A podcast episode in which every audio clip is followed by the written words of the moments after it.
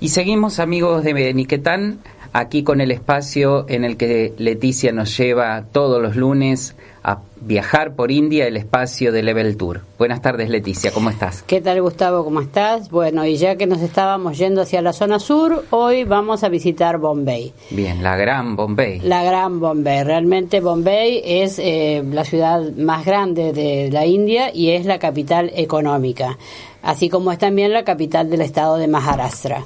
Si vamos un poquito a la historia, eh, cuando esto fue primero una colonización portuguesa, eran siete islas pesqueras y que fueron lentamente ganándose tierra al mar hasta que se formó una sola isla que es la de Bombay.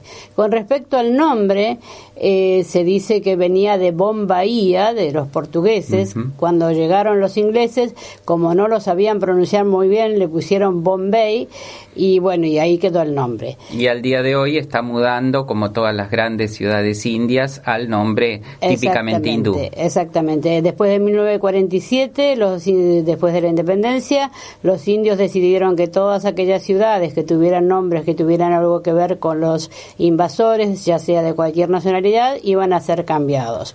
Entonces se le puso Mumbai, que tiene un sonido similar, pero está referido a la diosa Mumba. Eh, con respecto al tema de los portugueses y los ingleses, esto, como habíamos dicho, era una colonización netamente portuguesa, pero en el año 1661, en ocasión del casamiento del rey Carlos II de Inglaterra con la infanta doña Catarina de Braganza, debían darle una dote. Entonces dijeron, bueno, regalémosle esas islas que están allá perdidas. Este, y bueno, le regalaron las siete islas que eh, muy rápidamente los ingleses, como dijimos antes, rellenaron, formaron una sola y fue el lugar donde pusieron el pie en la India. Y bueno, una vez que pusieron un pie, eh, ya... No tardaron en poner todo el resto del cuerpo. Exactamente. Bueno, realmente este, la ciudad de Bombay es una ciudad muy importante, eh, tal vez no tanto a nivel indio, porque nosotros eh, vamos a ver muchas más cosas british que indias. Vamos a encontrarnos con la Victoria Station, que tiene una típica arquitectura victoriana y eh, bueno, y toda una serie de elementos más muy británicos. Pero yo creo que como ciudad vale la pena conocerla.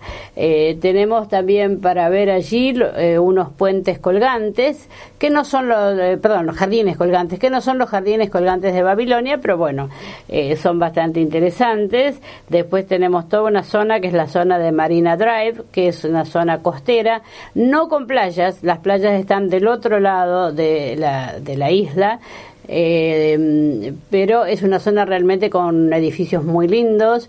Es, eh, en Bombay se da una cosa así un poco extraña que es la mezcla de la gente más rica y la gente más pobre porque eh, como al ser una gran ciudad, eh, mucha gente eh, pensó que allí el dinero y el oro se juntaba con pala, entonces decidieron mudarse.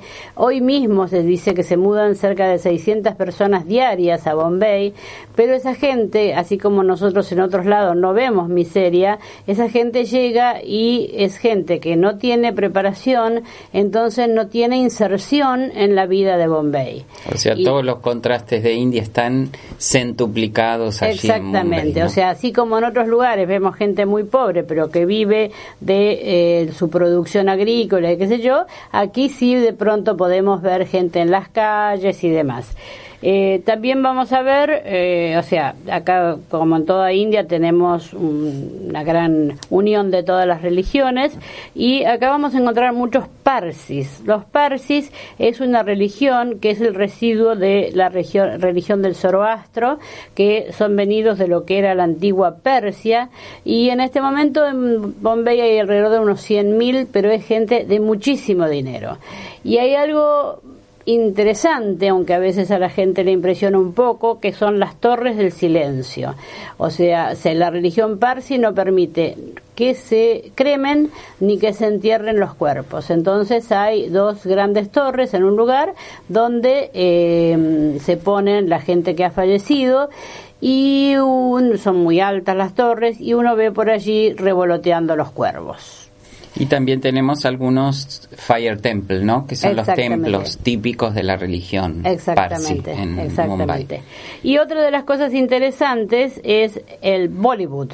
O sea, realmente se filman, o sea, Bollywood es una unión de Hollywood y Bombay y en Bombay realmente se firma se filman más películas que en Hollywood mismo. Son películas larguísimas, que a veces la gente cuando va a verlas las cortan por la mitad, salen, toman algo y este luego siguen. Y en general son películas muy alegres, muy naif, porque bailan, bailan, bailan, bailan. Eh, realmente es eh, algo que, que se vende después por todo el sudeste asiático. No hay, por supuesto, un solo beso. Son grandes romances, muy este eh, muy dulces, muy naif, con muchísimos bailes y eso es lo que realmente a la familia india es lo que le gusta. Bien, Leticia, recordemos los teléfonos de Level Tour para todos los que estén interesados en informarse de las próximas salidas. 4893-1221 y son líneas rotativas. Bien, viaje a India con quien más la conoce. Viaje con Level Tour.